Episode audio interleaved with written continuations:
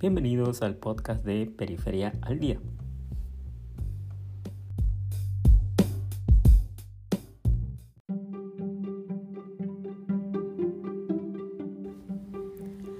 En un año que ha puesto a prueba el orden internacional, el último episodio de confrontamiento llega desde los Balcanes, región tristemente recordada por ser el escenario de la última guerra en Europa del siglo pasado. Hoy los enfrentamientos entre kosovares y serbios han escalado al punto de hacer que las potencias europeas y Estados Unidos le hagan recordar a Serbia que aún mantiene tropas de la OTAN cerca de su territorio.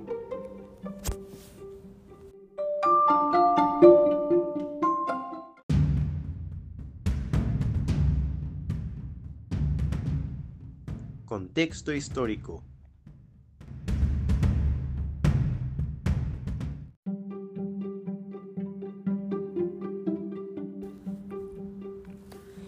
El actual territorio de Kosovo formó parte de la extinta Yugoslavia.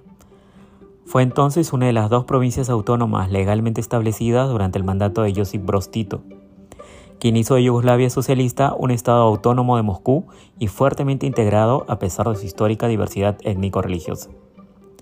Yugoslavia entonces estaba conformada por seis repúblicas, Bosnia-Herzegovina, Croacia, Eslovenia, Macedonia, Montenegro y Serbia, y dos provincias autónomas, una al norte de Serbia llamada la Voivodina y otra al sur de Serbia que era Kosovo. En 1989, el comunista y nacionalista Slobodan Milosevic asume la presidencia de Serbia, y desde entonces el tono del nacionalismo serbio fue creciendo a lo largo de toda Yugoslavia. Es incluso en el propio Kosovo, lugar donde los serbios fueron derrotados por los turcos otomanos en 1389, desde donde Milosevic arremete en un discurso público contra las otras nacionalidades que integraban Yugoslavia, advirtiendo que llegaría el momento de construir la Gran Serbia. Posteriormente, Milosevic eliminaría el estatus de provincia autónoma a Kosovo.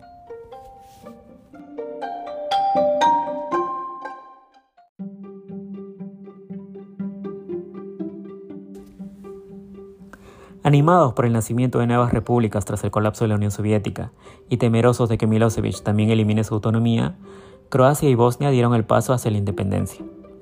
Serbia respondió a la secesión iniciando una guerra a gran escala que duraría cerca de cuatro años, durante los cuales se cometieron crímenes atroces como el genocidio de Srebrenica, uno de los episodios más cruentos de Europa desde la Segunda Guerra Mundial. La guerra acabó con los acuerdos de Dayton en 1995, pero aún quedaba un conflicto sin resolver, Kosovo. En Kosovo los serbios fueron históricamente mayoría, hasta que empezaron a ser desplazados por los albano-kosovares, etnia de religión musulmana y ancestros turcos más próximos a Albania que a Serbia. Luego de quitarles autonomía, los serbios prohibieron el lenguaje albano-kosovar en las escuelas y en los medios de comunicación de esta región. Los albano-kosovares se organizaron y crearon el UCK, el Ejército de Liberación de Kosovo, que en un principio fue catalogado de grupo terrorista por el Departamento de Estado de Estados Unidos. El UCK combatió a los militares serbios y a su población quemando iglesias ortodoxas. Los serbios respondieron igual y centenares de poblados y mezquitas fueron destruidas. Se inició así una guerra civil que duró desde inicios de 1998 hasta mediados de 1999, y en la cual la OTAN intervendría militarmente en apoyo a Kosovo, cuando los esfuerzos diplomáticos fracasaron. Los bombardeos asolaron Belgrado, la capital de Serbia, tan solo cuatro años después del fin de la guerra de Bosnia. Milosevic tuvo que rendirse ante el poderío de la Alianza Atlántica y la falta de apoyo militar de su aliado Rusia, en ese entonces gobernada por Boris Yeltsin.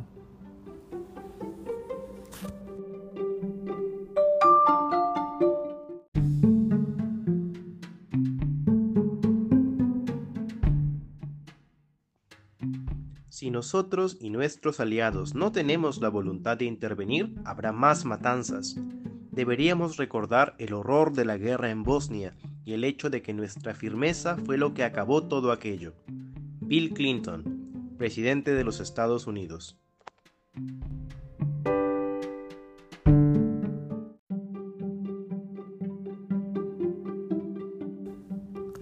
La guerra dejó más de 13.000 muertos y culminó con los acuerdos de Kumanovo, mediante los cuales la Fuerza Internacional de Protección para Kosovo, KFOR, creada por la OTAN, reemplazaría al ejército serbio en Kosovo, resguardaría la paz en la zona y apoyaría a la ONU en la administración temporal del territorio. A pesar de las iniciativas de acercamiento entre ambas poblaciones, desde el 2004 se generaron continuos conflictos entre kosovares y la población serbia que aún habita en Kosovo, específicamente en el norte del territorio, frontera con el sur de Serbia. El punto más álgido y quizás el más determinante fue la declaratoria de independencia de Kosovo por parte de la Asamblea de Kosovo el 17 de febrero del 2008, ya que no se tuvo en cuenta los votos de la minoría serbia en esta asamblea, quienes decidieron no asistir. Las conversaciones lideradas por la Unión Europea entre Kosovo y Serbia, iniciadas en el 2011, no han logrado hasta ahora ninguna normalización de las relaciones entre ambos países, principalmente porque Serbia no reconoce a Kosovo como país.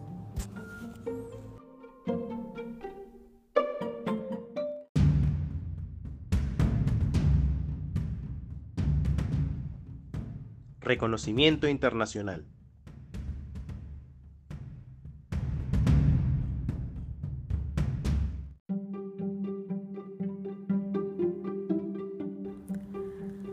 Si bien la ONU reconoció la legalidad del acto tras una respuesta favorable de la Corte Internacional de Justicia, Kosovo no cuenta con un asiento en la Asamblea General, ello debido al poder de veto que tienen Rusia y China en el Consejo de Seguridad de la ONU. A nivel de política exterior, la decisión de Kosovo de independizarse ha dividido literalmente el mundo en dos. La mitad de países en el mundo lo reconoce como país soberano, mientras la otra mitad no. Curiosamente en Latinoamérica es donde menos reconocimiento tiene, Solo Costa Rica, Colombia y Perú en el 2008, Panamá y República Dominicana en el 2009, Honduras en el 2010 y El Salvador en el 2013 le dieron el reconocimiento respectivo como país independiente. Estados Unidos y gran parte de la Unión Europea fueron los primeros en reconocer la independencia de Kosovo, salvo cinco países dentro del bloque europeo, Chipre, Eslovaquia, España, Grecia y Rumania.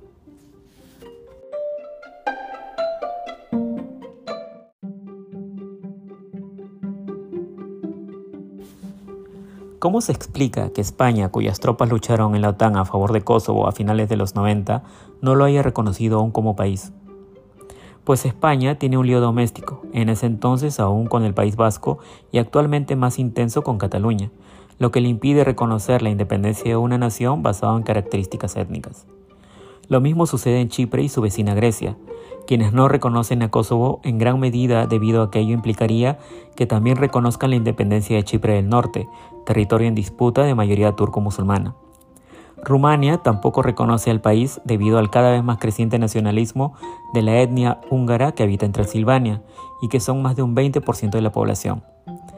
Por las mismas razones, Rusia y Ucrania tampoco reconocen a Kosovo. El último país en reconocer la independencia de Kosovo ha sido Israel en el 2020, a pesar de tener dentro de su territorio también conflictos continuos por la independencia de Palestina en la zona de Cisjordania y la Franja de Gaza. Sin embargo, este acto de reconocimiento se llevó a cabo ya que dentro de la negociación se postuló que Kosovo reconozca a Jerusalén como capital de Israel, siendo actualmente el único país de mayoría musulmana que reconoce a Jerusalén como capital del Estado hebreo.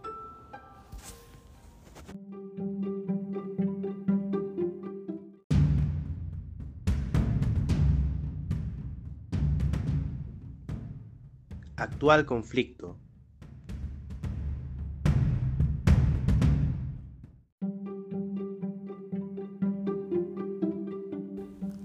El norte de Kosovo independiente tiene un gran número de población serbia que desconoce la independencia de Kosovo y por ende no reconocen su autoridad en la zona. Las tensiones se avivaron este año cuando el gobierno kosovar solicitó que todos aquellos que ingresen al país con identificación serbia deben reemplazarlos con un documento temporal emitido por kosovares durante su tiempo de estadía en el país.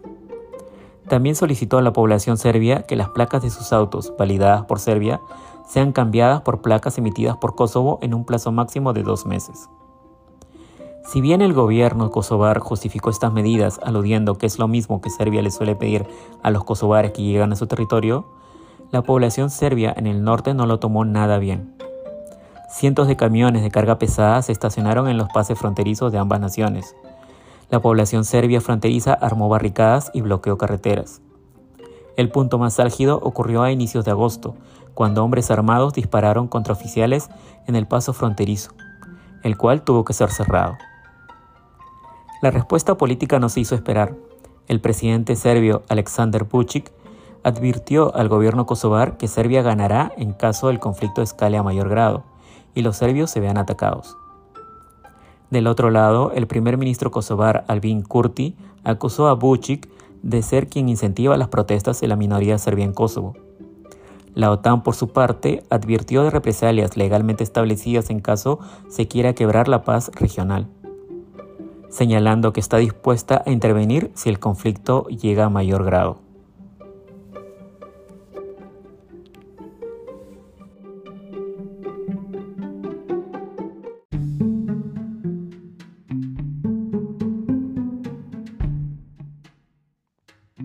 La misión de la KFOR, dirigida por la OTAN, está vigilando de cerca y está preparada para intervenir si la estabilidad se ve comprometida, de acuerdo con su mandato, procedente de la resolución 1244 de 1999 del Consejo de Seguridad de las Naciones Unidas.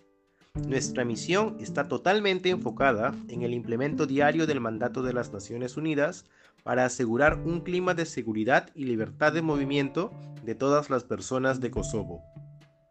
Comunicado de la Organización del Tratado del Atlántico Norte, OTAN.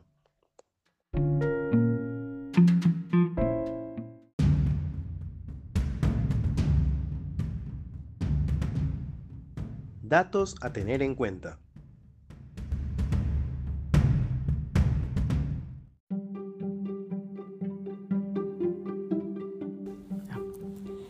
Kosovo es el noveno país más pequeño de Europa, una región caracterizada por el poco espacio territorial de sus países.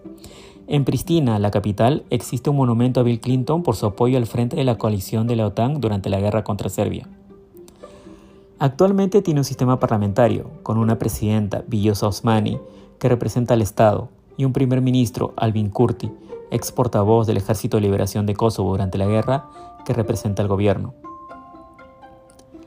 Actualmente el partido del primer ministro, de tendencia izquierdista, aboga por un referéndum para la unión de Kosovo y Albania en un único Estado.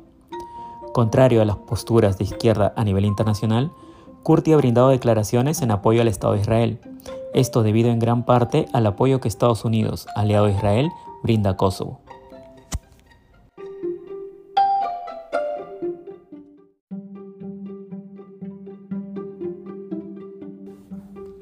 Al otro lado de la frontera, contrario a lo que podría pensarse, Serbia tiene intención de pertenecer a la Unión Europea. De hecho, lo solicitó en el 2009 y desde el 2012 tiene estatus oficial de país candidato a la adhesión. Sin embargo, los continuos enfrentamientos políticos con Kosovo no le permiten una entrada plena al bloque. Además de los lazos históricos y étnicos con Rusia, Serbia tiene un acuerdo comercial con el gobierno de Putin que lo hace completamente dependiente del gas ruso. Es por ello que Serbia fue el único de los países candidatos a unirse a la Unión Europea que no condenó la invasión rusa a Ucrania y en cuyas calles se vieron marchas en apoyo a Putin.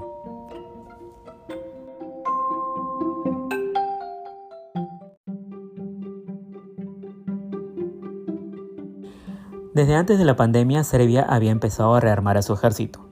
De hecho, es el país que más ha gastado en defensa de todos los países que conforman los Balcanes, y eso incluye la participación en estas compras y ejercicios militares de potencias antioccidentales. Por ejemplo, en el 2019 participó en la operación rusa Escudo Eslavo, una serie de entrenamientos militares en conjunto entre Serbia y Rusia que incluyó el traslado momentáneo del sistema de defensas antimisiles ruso a Belgrado. Y este año, y a pesar de la recesión, compró sistemas de defensa antiaéreos y drones de combate a China. Esto ha puesto en alerta a la OTAN. Sin embargo, la OTAN y Serbia casi siempre han llevado una relación respetuosa desde el fin de la guerra. El ejército de Serbia y la Fuerza de Protección de Kosovo, KFOR, usualmente han cooperado sin problemas en temas de seguridad interna, sobre todo en la frontera, ejerciendo en algunos casos incluso patrullajes conjuntos.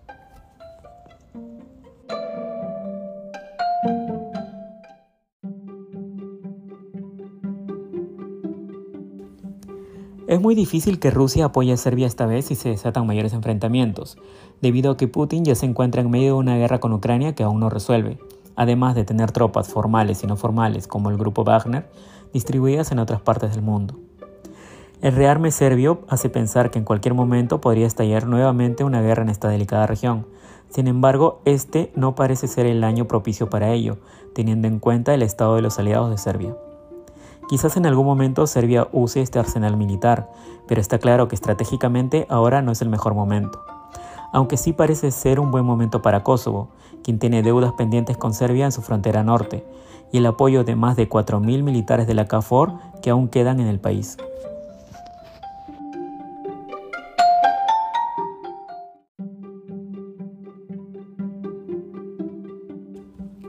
El vecino país de Montenegro, independizado de Serbia en el 2006, se encuentra actualmente sacudido por la crisis política, originado por un acuerdo que regula las relaciones entre el Estado y la Iglesia Ortodoxa de Serbia.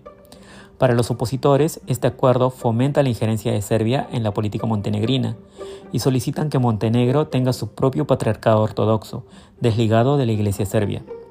Las protestas llevaron a la caída del gobierno pro-serbio de Tritan Abrazovic, Montenegro es miembro de la OTAN y candidato a unirse a la Unión Europea.